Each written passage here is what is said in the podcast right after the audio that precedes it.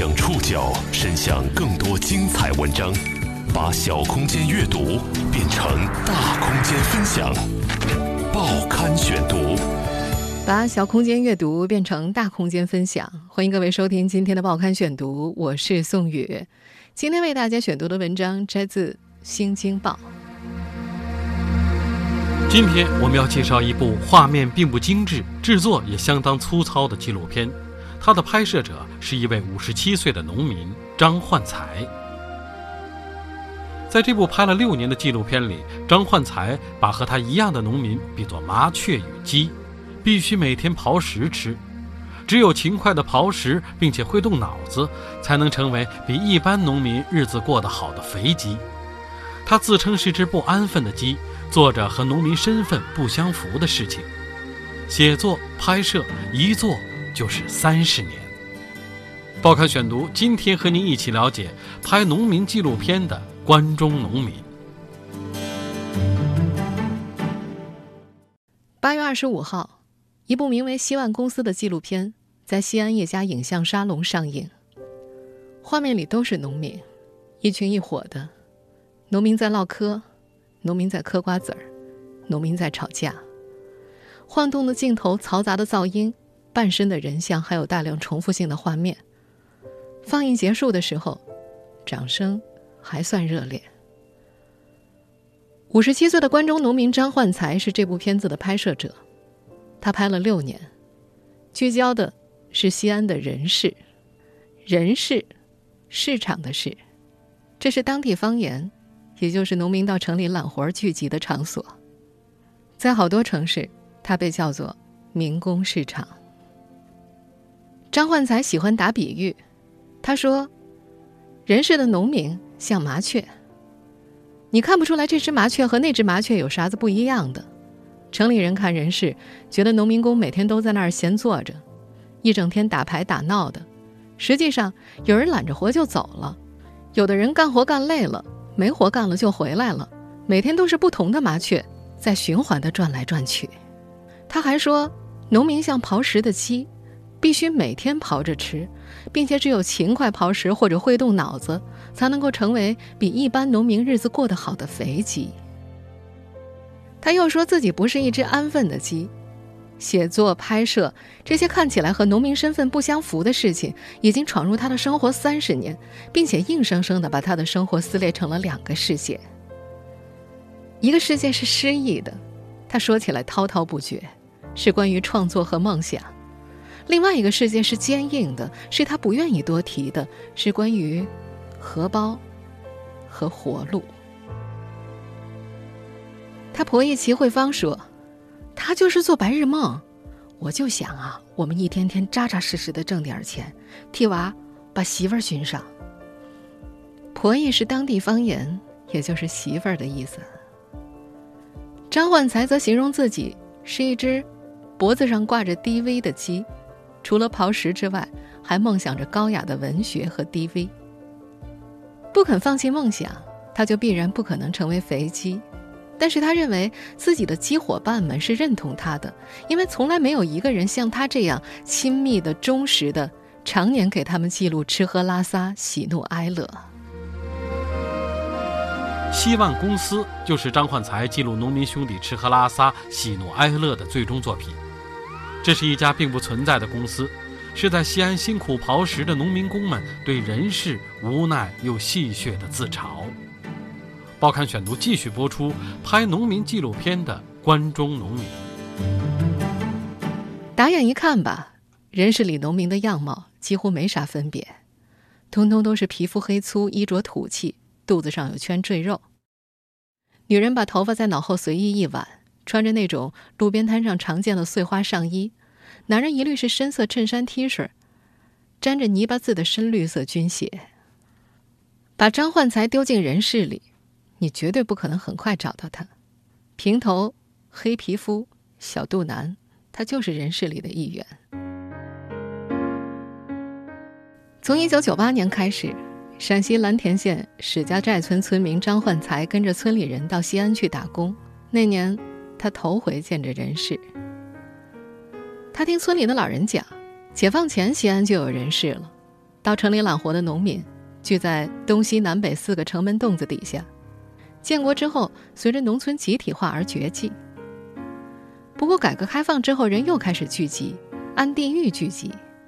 张万才说，南门聚集了蓝田、长安和周至户县的人，北门人士则是泾阳、三原、高陵、蒲城的；东门人士以来自灞桥、临潼、渭南的为主，西门人士则是咸阳、礼泉和乾县的。西万路人士则是随着城市的建设而形成。张焕才说，人事影响交通和市容，屡遭城管驱散，后来就挪到了文艺路、西万路、太白、立交等处。没人知道西万公司这个名字最初是谁喊起来的。张焕才说，希望公司其实是一种农民的自嘲，实际上并没有这么一家公司。城里的正式工人有医保，有节假日，有防暑降温费。老了还有退休金，而农民工啥都没有。希望公司这个词代表了农民工潜在的心愿，有个单位，当个公家人，端上铁饭碗。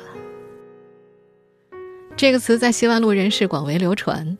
农民揽活，大家一问你哪儿的，农民回答：“俺是希万公司的。”大家都哈哈一笑。这是家农民梦想中的公司。揽活儿上工领工钱，揽活儿上工领工钱。除了手上的老茧愈发厚实，希望公司里的日子似乎每天都在重复。秋天里的一件小事触动了张焕才。有个农民工躺在人事的条凳上睡觉，一个长毛闲人来了。他先是把农民工外面的口袋翻了个遍，掏出了两块钱、打火机。然后又解开了民工的外衣纽扣，手伸进里面的衣服口袋，再接着解开贴身衬衣，从衬衣口袋里掏出两张十块，一张两块，还有两张一块，全程都旁若无人，没找到一样东西。小偷还给围观的人做鬼脸。张焕才想上前去制止，却被乡党给摁住了。哎，他不是一个人，跟前还有三个闲人呢。他一喊，至少上来十几个，还不把你给打死？几十个农民工就这样围着，看小偷一层层把熟睡的人的衣服剥开。这时有人说：“你看他，像是医生给人做手术呢。”张焕才一听，嘿，太形象了！这窃贼要是电视台来把他偷窃的过程拍下来的话，他于是决定自己拍。拍人世之前，张焕才已经拍了许多年的乡村。他的拍摄尝试开始于2005年，那是欧盟和民政部合作的一个村民自治培训项目。在知名纪录片导演吴文光看来，这位农民兄弟拍摄的片子充满着乡土的情感和生活现实的抱怨。报刊选读继续播出拍农民纪录片的关中农民。2005年，知名纪录片导演吴文光参加了欧盟和民政部合作的一个村民自治培训项目。他提出找村民来拍纪录片，吴文光招募到了十位农民拍摄者，其中就包括张焕才。在吴文光看来，张焕才几乎是个最佳人选。他还记得张焕才写的报名信，信中说自己喜欢文学，喜欢写作，发表过文章反映农民不公平的待遇，还附上了自己发表文章的复印件。张焕才给吴文光最深刻的印象就是勤奋。经过简单的培训之后，这位农民拍摄者带走了一台摄像机和十盘空白的录像带，袋子能够拍十小时的素材，最后剪出十分钟的短片。其他人拍了三五盘，张焕才不仅把十盘袋子全拍光了，还自己又买了二十盘。张焕才拍的，是一次失败的农村选举。他选了三个村子，一个富裕的。一个穷的，一个搞征地开发的，富村和搞开发的村子，好多人争着当村干部，给村里人每人发一包五块钱的云烟，而在那个时候，他们抽的可是大雁塔，三毛钱。而穷村呢，则选谁谁不愿意当。最后的拍摄结果让吴文光很满意，他觉得效果十倍于自己的预估。吴文光说，和专业的拍摄者相比。张焕才本身就属于被拍摄场景和人群的一部分，这就好比一棵树对另外一棵树的打量，他就是其中一棵树，而不是一个闯入者。这个摄像机就像是他身上多出来的器官一样，最自然鲜活了。拍摄结束之后，吴文光延续了这个项目，称之为“村民影像计划”，让农民们继续拍摄，每年可以到北京的工作室剪辑，报销食宿和交通费。张焕才就这样一发不可收拾，连续六年，从我的村子一直拍到了我的村子二零一一。希望公司已经是他的第八部纪录片作品了。在那些纪录片里，他拍村里的庙会，拍种田。拍村民闲谈下棋，拍自己和婆姨的炕头聊天。他还拍乡间的老标语，因为他觉得每条标语代表了一段历史。有一阵子，他每天骑着自行车出去找标语：抗美援朝时期的“全世界人民团结起来，打倒美帝国主义”；大跃进时期的“大跃进万岁，人民公社万岁”。村子里留的最多的就是文革时期的毛主席语录，刷的到处都是。老婆老家村子大队部外有面高墙，上面满满的全是标语。大门两边是“翻身不忘共产党，幸福不忘毛主席”，还有工农兵文化的、社教运动的，再近一些就是征兵的、生产队搞责任田的。所有的标语中，有条计划生育标语让他觉得最有趣。农村土墙上用红漆刷着“一胎结扎，二胎上环，三胎流产”。不知道什么时候“一”字。被村民用锅底灰上下各加了一笔，变成了三胎结扎，二被改成了四，三被改成了五。红色的油漆和黑色的锅底灰交映在一块儿，有一种荒唐的反差感。吴文光说：“我的村子系列，张焕才把他和乡亲们的生活都拍了出来，充满着乡土的情感和生活现实的抱怨。通过那些片子，能够看到。”张焕才生活村子的底蕴和人情，不是扁平的，是带着冷和残酷的，是乡村坚硬的诗意。刚开始拍人事，这位关中农民并没有过多想主题的问题，他只想真实的呈现那些颇繁日子，反映当前农民工的生存状态。可记录并没有那么简单。报刊选读继续播出拍农民纪录片的。关中农民，在张焕才的镜头之下，有两个包工头抢活儿。他们各自带着手底下的农民工去守搅拌机，谁也不许开工。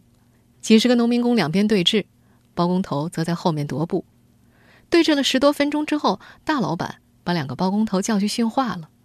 双方的民工都轻松了下来，有人坐在地上休息，双方还开起了玩笑。有人说：“咦。”包工头他们争风吃醋的，我们为啥来啊？嗨，不就今天没有工钱的事儿，花得来拼命吗？还有次来了个大老板，几辆大巴车把整个希望路人士的农民工全拉走了，承诺一天给一百块，也没说具体要干啥。等到地方，大家才发现，充当打手吓唬那些不肯拆迁的村民。一群人稀里糊涂的往村里走，结果冲出来四五十个老头老太。有人挥着铁锹，有人骂他们：“你个瓜人，啥钱挣不了，这钱都挣。”有个农民工差点被铁锹打倒，吓得屁滚尿流。在村民面前败北之后，农民工们撤了回去。张焕才的心里挺不是滋味的。大家都是农民，为了一百块钱就要站在对立面。结果最后，钱也没挣着。大老板说他们只干了半天，一人只给五十块。在让人事打工之余，张焕才一直在拍摄。为了方便拍摄，他买了台手机大小的手持 DV，电量和内存都很有限。有时拍了一天，电耗尽了，内存也满了，突然发生了好玩的事儿，他也只能够干瞪眼。拍一些带冲突的事情的时候，为了不让拍摄对象发现，他尽量不看 DV 的屏幕，假装打电话，或者很随意的放在胸前。有一次，有个农民工在工地上被砸伤了。他拍了半天，最后发现内存满了，根本就没拍进去。还有一次，工头吵架，他以为都拍了下来，结果根本就没摁下录制键。至于拍出来的画面，缺胳膊少腿，只有半个脑袋的，那就更比比皆是。在工地上，他不止一次的发现，有些包工头为了节约成本，往水泥里掺东西。他说这样盖出来的房子肯定不坚固，但是他不敢拍。拍农民工日常生活的时候，他就大大方方的直接拍摄。他说：“农民工不干亏心事儿，不担心被曝光，相反，他们觉得有个摄像机能反映他们的真实生活会更好。”有一年腊月二十七，有个工友决定不回家过年，他穿了件脏兮兮的破棉袄，坐在人事的地上。张焕才把镜头对着他，喊他不要坐在地上，太冷了。工友不在乎镜头对着他，一脸疲惫的样子说：“反正也没地方可去。”为了方便拍摄，张焕才甚至在人事边上开过一家小饭馆儿那是二零一四年前后，城中村一间小门面，月租金只要三百块钱。他把摄像机架在桌子上拍，结果一个月下来没拍到理想的素材，还赔了几十块钱。就这样拍摄了六年，张焕才渐渐发现西安的人事变了，农民工们找活的市场陆续拆迁，希望公司开始名存实亡，时光送走了人事最兴旺的时代。报刊选读继续播出拍农民纪录片的关中农民。他拍摄纪录片的六年时间里，西安发展的很迅速。张焕才亲眼见证了一个又一个市场的拆迁。曾经兴旺的、号称十万民工的民工村木塔寨拆了，民工歇息找活的西万路十字西南角的大城市公园拆了，西安最大的惠民劳务市场也拆了，附近民工们日夜找活歇息的西万大十字也架起了立交桥。张焕才感慨，从此农民工心目中的西万公司等于是名存实亡了。他说：“西安人事最鼎盛的时候是二零一零年到二零一四年，那几年是西安的拆迁高峰，农民工特别好找活，感觉所有的农村人都来了。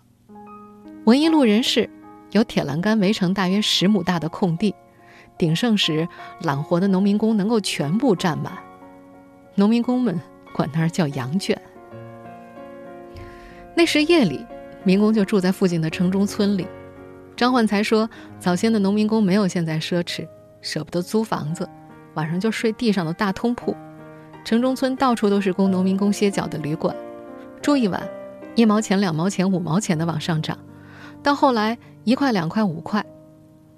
先前太白路人士旁边的城中村木塔寨，号称住着十万农民工，早晨农民工汹涌而出，晚上就像鸟儿一样回去。”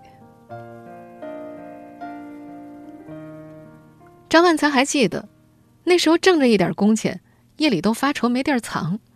他说：“人穷了，好像都成贼，每晚上都有叫着骂着说丢钱的，每晚都有人骂耍流氓的。有人啊，把钱贴身藏胸部，或者是塞在三角裤里，也有人摸。不敢骂对方是贼，只好骂对方耍流氓。”他说：“那会儿简直怀疑睡地铺的不全是农民工，满西安的小偷都去那块打地铺了。”这几年，大规模的密集拆迁少了，揽活的方式也变了。以前是包工头现场找农民工，现在更多通过手机联系，人事就慢慢的萧条了。人事最繁华的那几年，张焕才也好找活，收入相对高一些。后来萧条了，收入少了，他感觉自己把人世最兴旺的时代送走了。整座城市也在发生变化，在他拍摄的纪录片《希望公司》里，来人事找人的车子，从以前易水的面包车，渐渐变成了小轿车。偶尔来维持秩序的警察，制服也换了好几茬。最近是穿着笔挺风衣的靓丽女警。城市也变得气派了。以前街边灰头土脸的小铺子，都换了招牌，很大很亮，门脸很气派。售楼中心、房屋中介也多了起来。今年八月二十五号，《希万公司》在西安一家影像沙龙上映。上映之前，张焕才惴惴不安，毕竟这是一部不专业的纪录片。全部都是由张焕才自己剪辑的，充斥着晃动的镜头、嘈杂的噪音、半身的人像、大量重复性的画面。光是杂音就数不过来。人群吵吵闹闹的，工地上磕头机的声音、拖拉机发动机的声音、马路上的鸣笛声、巡逻人驱散人群的吆喝声、树上的知了声。但是张焕才认为，这就是人世上农民工的真实生活。放映的第二天凌晨，他在自己的微博里写道：“这是最简单的农家饭，简单到只一点点盐，菜是剁都没剁，粮食也是原颗粒，然后影像也是土里长出来的。”张焕才的纪录片并没有给他带来声名和金钱。五十七岁的他依然需要到人世上找活刨食儿，但这位关中农民也有自己的骄傲和挣扎，他不愿放弃，他坚信自己拍的东西是鲜活的，是文化人拍不出来的。报刊选读继续播出拍农民纪录片的关中农民。张焕才五十七岁了，他老了，不再经得住长年累月的重体力劳动。他和婆姨齐慧芳在南城一家农贸市场租了间铺子，卖劳保用品。铺子不到十平米，顾客寥寥。小店一个月只能够赚个两三千块，支撑不下去了，张焕才就去人事上打打零工。在齐慧芳看来，开店也是丈夫的私心，自己看着店，张焕才就能到处去拍了。齐慧芳并不认同丈夫的事业，觉得整天不挣钱还贴钱。她抱怨：到西安十年了，一起来的人早就买房子，只有他们还是租房，也没攒下钱。给三十岁的儿子娶媳妇儿几乎成了他的心病。他说：“现在娶媳妇儿至少要花十多万，还不算盖房子的。别人给儿子介绍对象来了就问：有房子吗？有车吗？然后这事儿就黄了。”面对生活的一地鸡毛，张焕才也烦恼。他说自己也想挣钱，可是钱不来找自己，有啥子办法？他说自己写作、摄影，除了想做点有价值的事情，也寄希望于借此赚钱。他曾经进城把一部做好的片子给一位朋友看，人家看都不看。他记得那年的新闻里，整天是抓本拉登，那位帮他剪辑的朋友挖苦他：“你的片子要能获奖啊，本拉登都抓住了。”后来，本拉登被击毙了，他的片子投稿还是连门都摸不着。但这位农民拍摄者有自己的傲气，他坚信自己的东西是鲜活的，是基层的土壤里长出来的东西。他说自己做的东西可能文化人还做不出来，他准备坚持拍下去。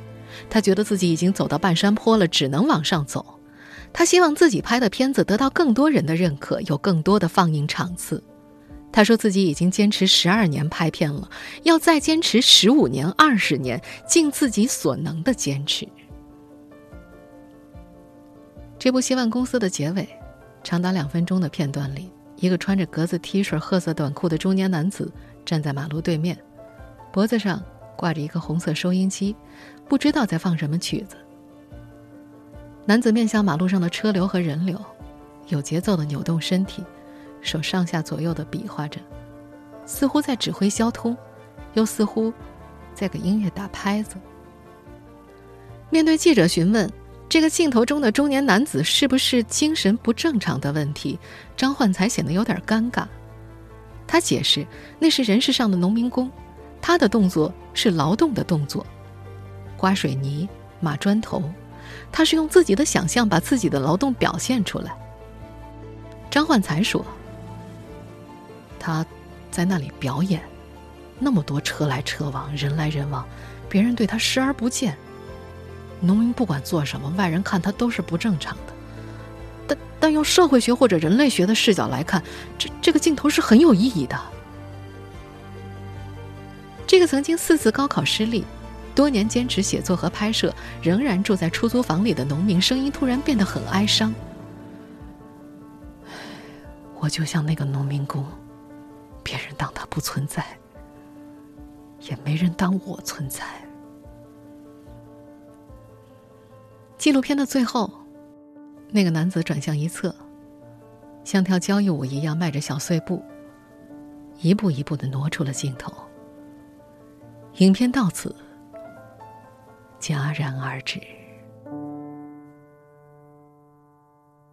听众朋友，以上您收听的是《报刊选读》，拍农民纪录片的关中农民，我是宋宇。感谢各位的收听，今天节目内容摘自《新京报》。